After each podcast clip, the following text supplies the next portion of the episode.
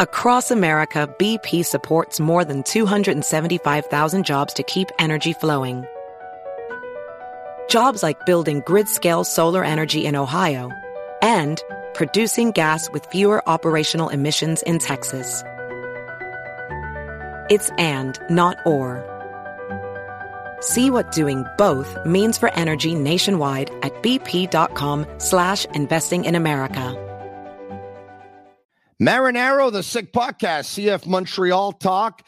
Today, the mid-season report by CF Montreal Sporting Director Olivier Renard and my partner in crime, Jeremy Filosa, was there to take it all in. We'll react to what was said, some comments, and we'll also talk about CONCACAF Nations League. It's a big one tonight. Our Canadians men's national team versus Panama at 7 p.m. live from Las Vegas on TV. No, it's not on TV. It's on a streaming service, but we'll preview it anyway. We'll talk about CF Montreal. We'll talk about the Canadians men's national team. It's all coming up. Marinaro and Filosa, the Sick Podcast, CF Montreal Talk.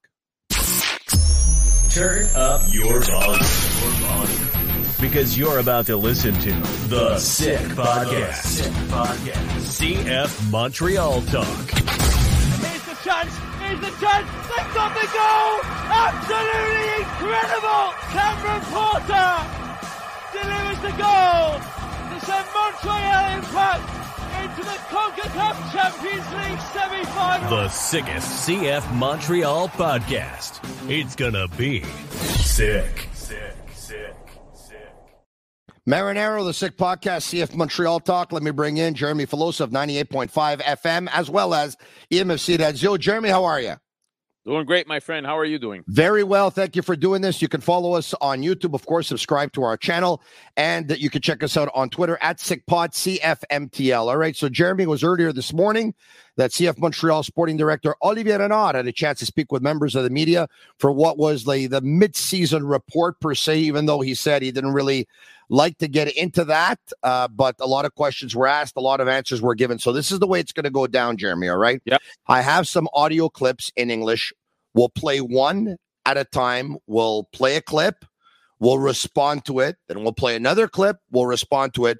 And should there be things that were said that weren't part of those clips because they were probably asked en français and not in English, at that point, I'll ask you to be able to add to what you were able to pick up. So without further ado, let's play clip number one.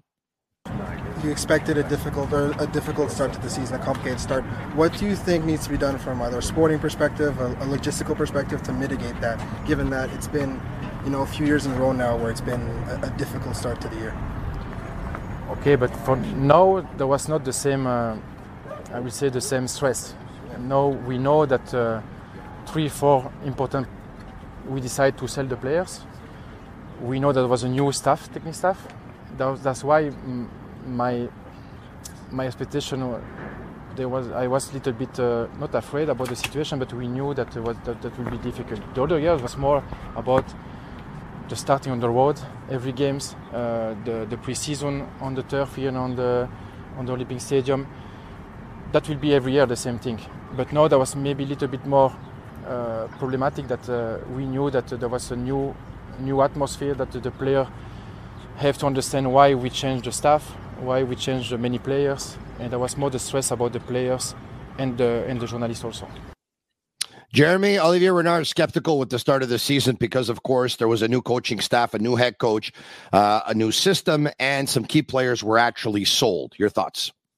Yeah, I mean, listen, I, I understand what he's saying. They had lost a lot of players, uh, and that's true. But the reality is, this is in their hands. I mean, if the team decides not to invest the necessary money in the winter in order to get the players that they need to start the season, when he says the media uh, uh, showed a lot of stress, well, that's our job to go out there and say that at this moment in time, this team is not going to be competitive the way it is.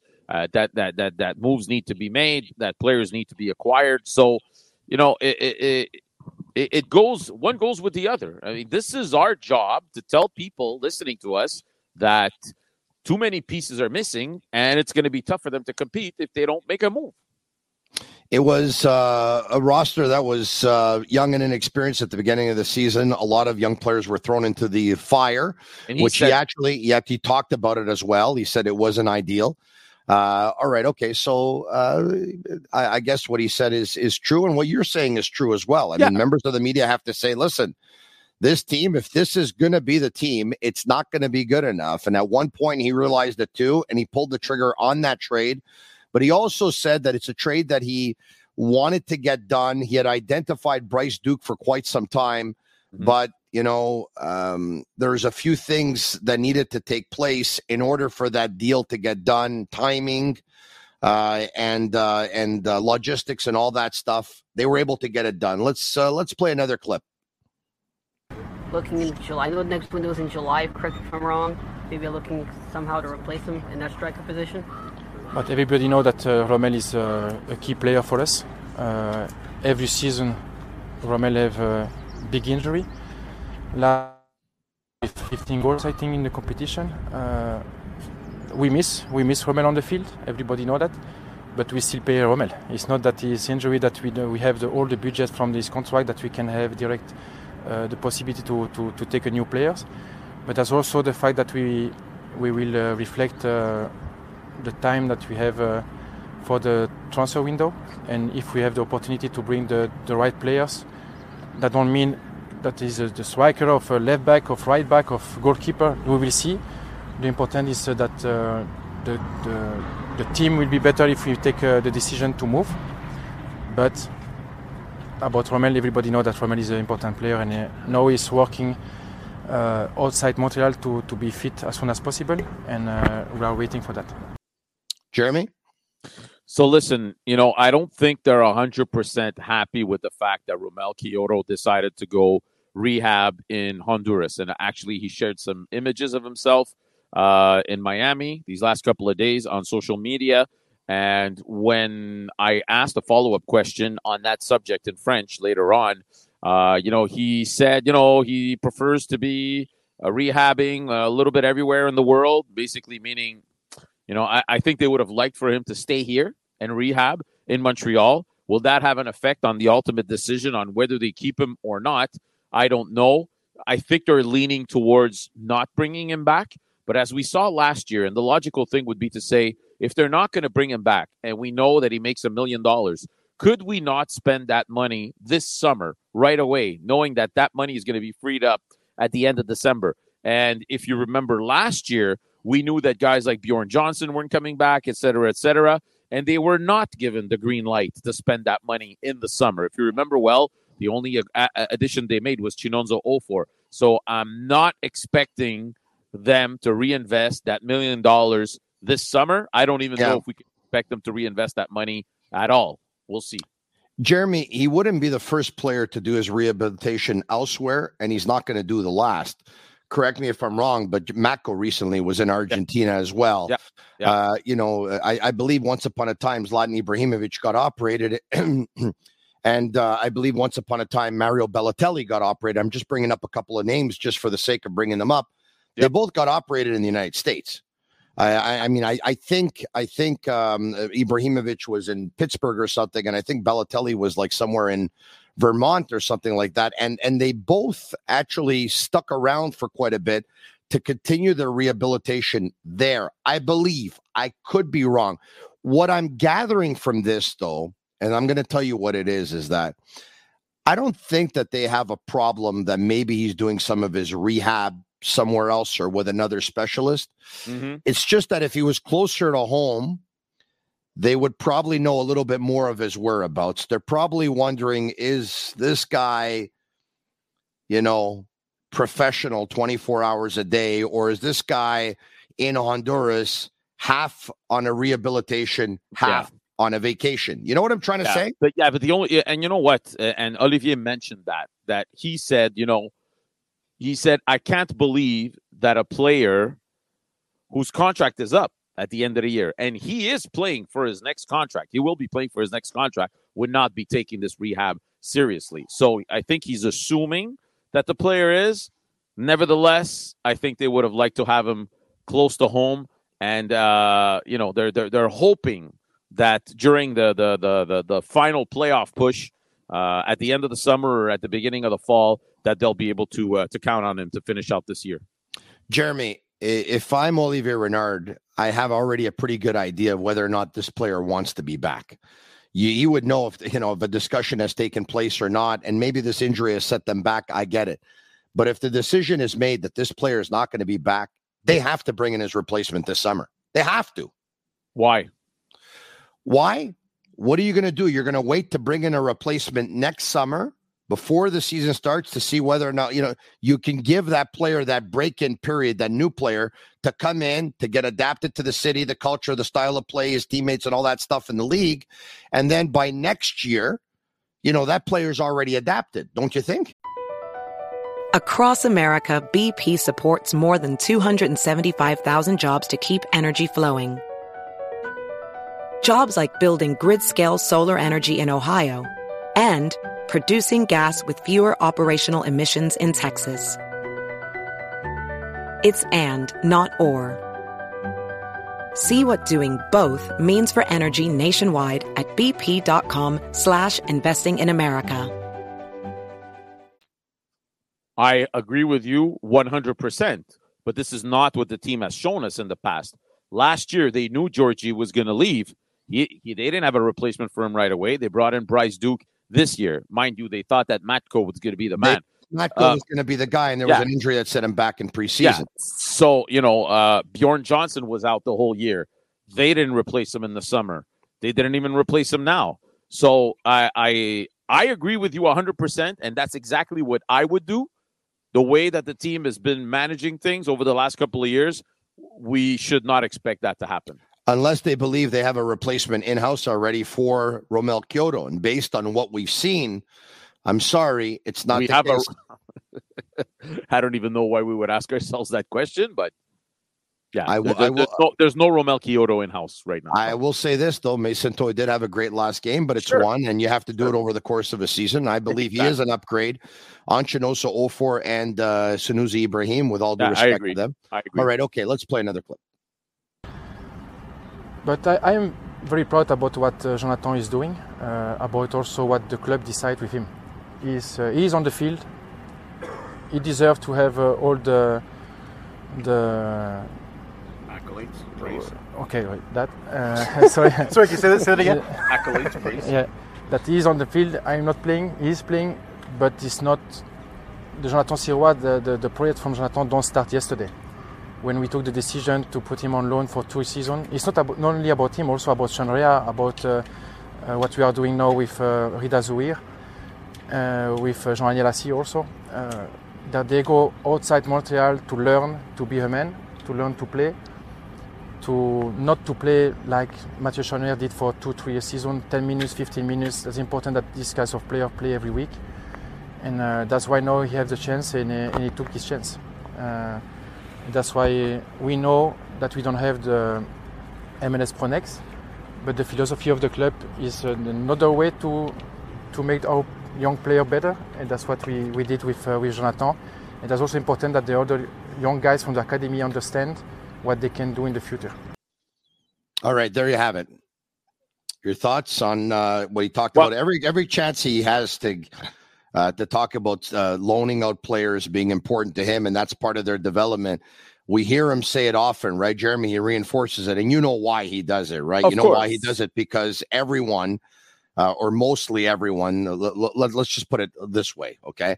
A lot of people, players, parents, family members are complaining about what's going on at the academy level and not having. Yeah uh, the resources, notably, of course, with the reserve team and not having an MLS Next Pro. So it's his way of getting out the message that we don't have MLS Next Pro, but we can loan you out to USL. We can loan you out to CPL.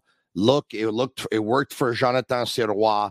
So far, it's working for Rida Trust us, we know what we're doing. That's the message. But but but but uh, we're all okay with that. I mean, and and Tony, other teams that have MLS Next Pro teams also loan out players, by the way, right? That one doesn't stop you from doing the other. No. So they're lo- they're loaning out players. Yeah, uh, it worked out well for Sirois. Uh, let's hope it works out well for for Sean Rea and everything.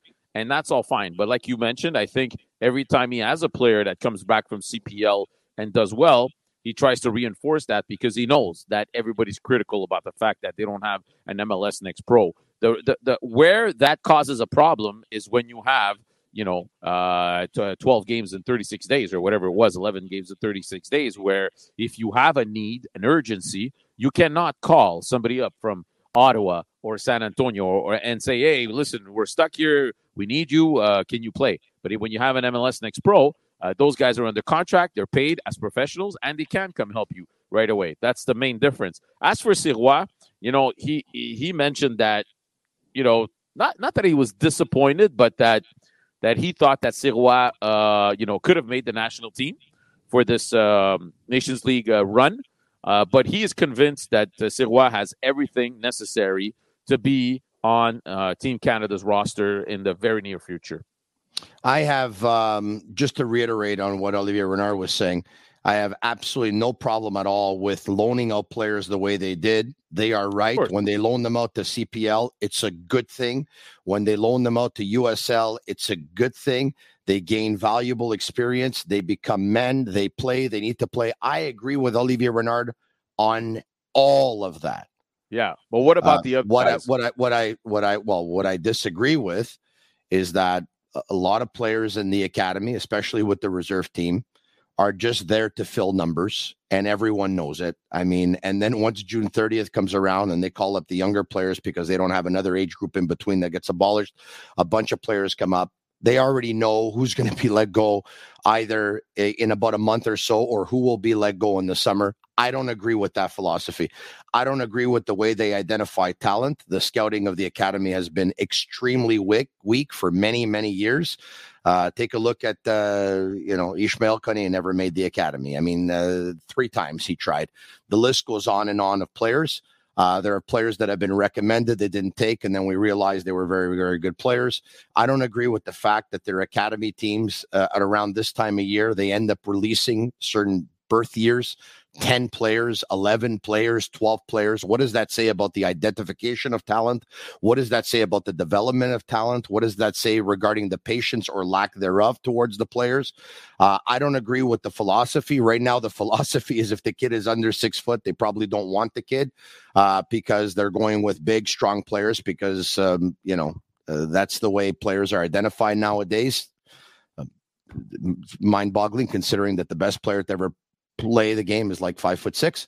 Uh, mm-hmm. But uh, but anyway, uh, and and there's I I, I don't I, you know I, I agree. I, I think that the academy, especially the reserve team, should have the second best coach in the city. Like the best coach should be the one who's coaching the first team, and the second best coach in the entire city and the entire province should be coaching the reserves. And clearly, that's not the case. Uh, I I believe that the uh, uh, um, you got to be playing a certain type of football as well, and they don't play it very well. And anyway, let's you know, let's it's better off. We, we we we digress. They're they're right about loaning the players to yep. CPL. They're right. They're right about loaning the players to uh, USL. They're right. Uh, that they have to make their bones. They're right. That they become men. They're right. That they have to play. They're right. Uh, a lot of everything else is really not right. But you know what? The only way is up. I mean, it can't really get worse. Okay, uh, let's play another clip. At the start of the year, would you say you're satisfied with the way things are going so far, or you expect, did you expect more? I'm never satisfied. Uh, we can be better, but uh, like I explained before, with the, the last 14 games, uh, we did very well. I know we did well, not very well. And uh, if the rest of the season we have the same uh, the same result like the last 15 games, we will be without problem in the, in the playoff. That's the first intention from the club to participate on the playoff, and after to make uh, the best for the rest of the season. Jeremy's right. Nine four and one in their last fourteen. If their next fourteen are nine four and one, CF yeah. Montreal will go to the playoffs.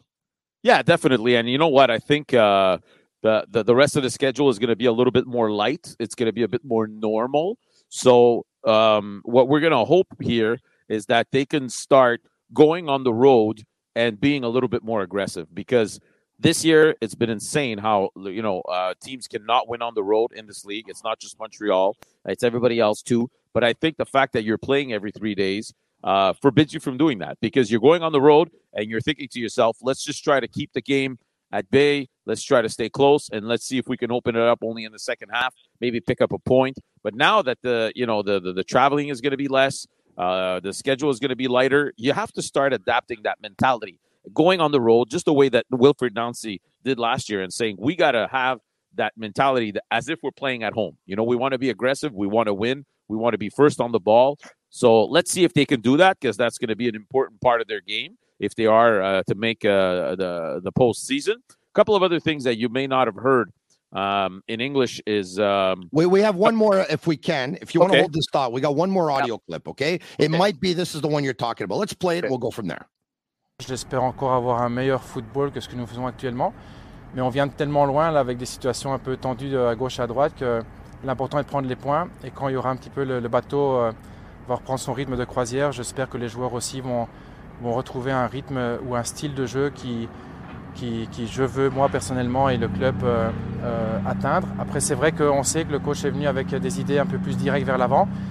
Mais, euh, mais il est d'accord avec moi aussi, parce que ça, c'est des choses que nous, avons discuté avant sa signature, de ce qu'on aimerait bien avoir sur le terrain, au-delà de la victoire ou de la défaite. C'est un style de jeu particulier qu'on avait réussi à avoir. Et euh, on a par moments cela, plus souvent à la maison qu'à l'extérieur. Ça, c'est encore des choses où on doit parler, mais c'est vrai que la Ligue est, divisée un petit peu en deux à ce niveau-là pour le moment. Je ne sais pas pour quelle raison, parce que la saison dernière, je crois qu'un petit peu tout le monde, pas seulement Montréal, euh, gagnait beaucoup à l'extérieur. Je pensais que c'est la Covid qui avait fait qu'il n'y avait plus de matchs euh, extérieurs et domicile à force de jouer dans des stades vides. Là, apparemment, c'est reparti comme avant dans la ligue. Donc, euh, mais nous, on doit, on, doit, on doit faire beaucoup mieux à l'extérieur. On ne doit pas euh, s'écrouler dès qu'on est mené. Parce que je crois que depuis le début de saison, à chaque fois qu'on a mené, on, on arrive souvent à prendre des points. Et par contre, l'inverse est, est vrai aussi. Et la saison dernière, we can cut it. We can cut it. All right. Okay. Yeah. No, because the, So- the gist of what he said, I actually liked was at the beginning, and I'm going to get into Yes. it. I'll translate for the benefit of, of course, our viewers who are watching. And he said, and I'm encouraged by what Olivier Renard said, uh, because he said, in his opinion, they still don't have a style of football that he wants. And he said, the coach knows this because I had told them from the beginning I wanted a certain style of football. And uh, and yes, he told me his intentions were to play a little bit more direct uh, from an offensive standpoint. And at times we show the type of football that I want more often than not at home, not very often on the road where we need to play better on the road. But let's see if we can get that right now. We want to pick up as many points as we can, but at some point here, I want us to be playing the football that I want to see. And Jeremy, I'm encouraged by this because uh, yes, points are the most important thing because it's a it's a results oriented league. Obviously, the style of football we've talked about it on a couple of occasions, Jeremy. And the reason why I think it's important too is that think about the philosophy of the club, Jeremy, that they want to play young players, they want to develop them, uh, and then at one point they want to increase their value and they want to be able to sell them, of course, for a profit. How do you do that? Well, you can do it many ways. One way you can do it is by getting the players minutes. Mm-hmm. Obviously, the more minutes they play, the more games they start, the more action they get, the more their value goes up. I understand all that. When you win, everyone looks better. That's good too. But when you're playing a style of football where you're touching the ball a lot, where you know you're getting so many touches in a game, a pass here, a pass there, a completed pass, a completed pass, a completed pass, higher percentages. Yeah. Uh, you know, you have more time to good. show what you can do. You obviously are going to gain more value than if you we hardly see you with the ball, but there's one long ball and boom, there's a shot.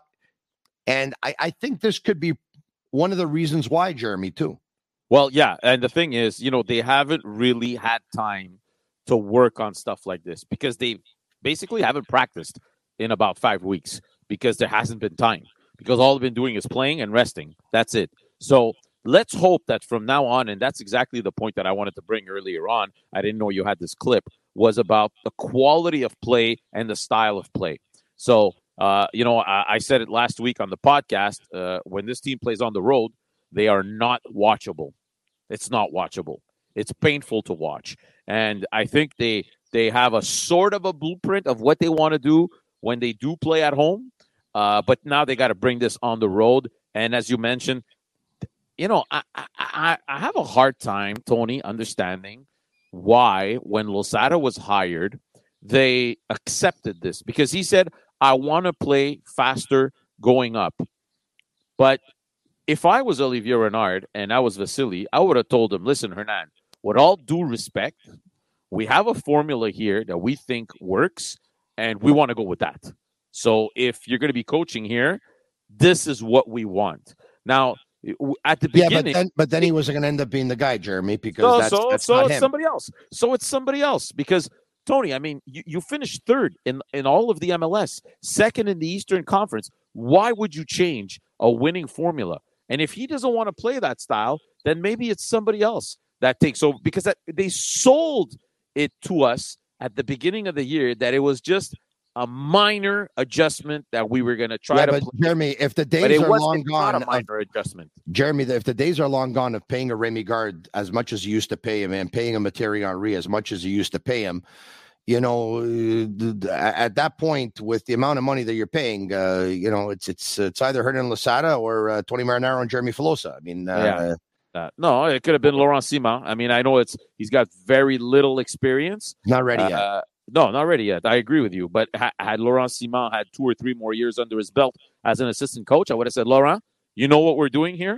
You've Yeah. been doing it for a few years. Well, we want you to keep doing And- it. and I he would have think- been happy to do it. I think he could be a coach one day. Two very quick ones Yes. before we get to Nations League. All right, okay, Yeah, two very yeah. quick ones. Number one, what does it sound like in terms of the uh, of the summer mercado? Did, did he give away anything? Yeah, so I mean, they repeated basically the same thing that, that they've been repeating over the last couple of years. You know, he specifically said it's not because Inter Miami is is bringing in Lionel Messi that we're going to change our philosophy. Our philosophy remains the same, and he said that's not my philosophy. This is the philosophy that was imposed on me by Okay. the organization. He said that very Yeah. clearly. Obviously, they're going to look at trying to improve the team. But as I mentioned, Tony, in, in for me, okay, I, I'm not going to be here podcasting and trying to make people believe that we're bringing in this guy and that guy and that other guy because it hasn't been the case over the last couple of years. So uh, uh, the, the the the transactions they do make in the summer are probably going to be for players that you've never heard of. Uh, so that's going to be cont- continuing to be the the the trend here. So yeah, they're going to look at improving the team. But look, they were also looking at improving the team last year in And a year dis- where they had a chance of winning the uh, cup, and uh, they all they did was bring Chin- Chinonso for and loan him out Yeah. to Belgium.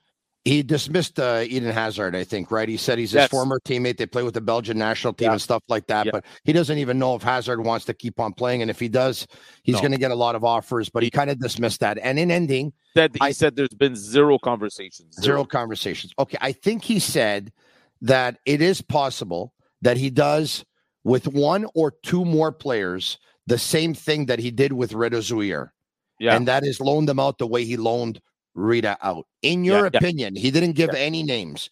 In your opinion, based on his entire scrum, what he said, some of the things he said, yeah. how many players do you think he will loan out, and who do you think are um, most susceptible?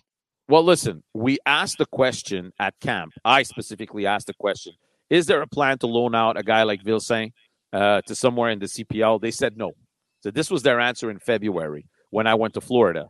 But at this moment in time, I would say if there's one player that they might be considering loaning out, it might be him because we know he has the quality, we know he has the capabilities. Uh, now, if he can show it in a professional league somewhere, could be CPL. Uh, coming back here might be, uh, you know, might be opening a door for him to be a, a starter as of next year. I don't know. We'll see. But as I mentioned, they told us last year that it was not in the cards, or they told us in February it was not in the cards to loan him out.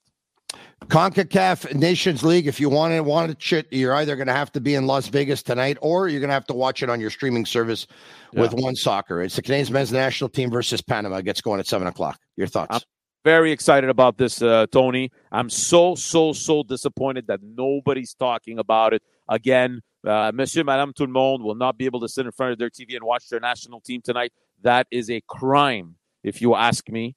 Every person in every country in the world should be able to sit in front of their television when their national team is playing and enjoy the game. It's not the case here in Canada.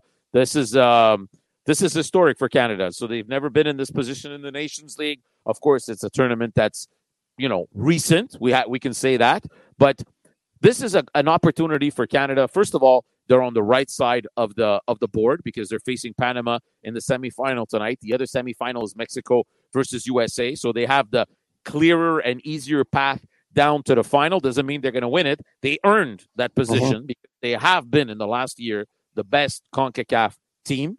So uh, good for good on them. But this is a clear and cut opportunity for them to lift a trophy together. And this is what John Herdman wants to start doing. I, I had a chance to be on a Zoom call yesterday, and for him, it is imperial that this team starts lifting cups. The disadvantage that they have is that Panama, Mexico, and USA have all played recently played a friendly.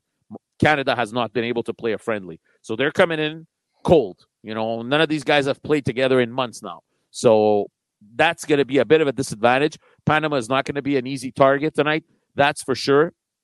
But I think they have the grit. I have they have the the desire and the will to to really cement the fact that they are the best soccer nation in CONCACAF right now, and they deserve respect. And it's all good and dandy to have qualified for the World Cup, but the reality is you have you didn't lift a trophy there. You want to be the champions of the Nations League. It's going to be in a great atmosphere in Las Vegas in a sixty thousand seat uh, stadium, yeah. Raiders home, Allegiant Field.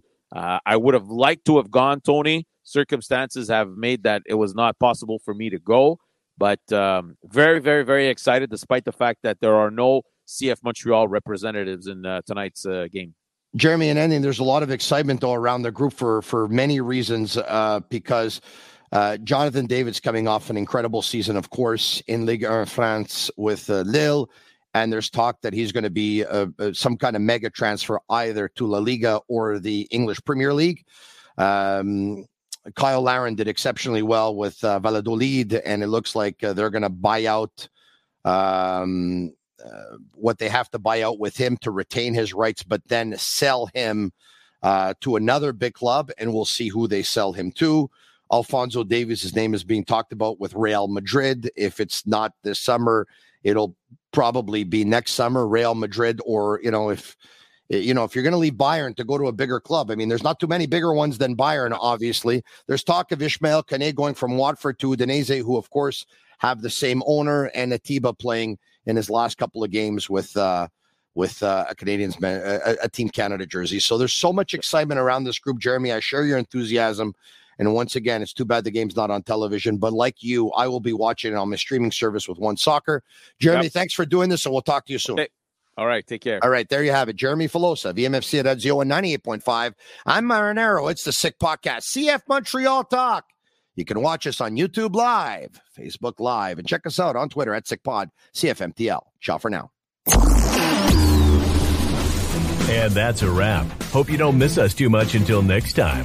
Follow the Sick Podcast, CF Montreal Talk on YouTube, Instagram, Facebook, Google Play, and Apple Podcasts.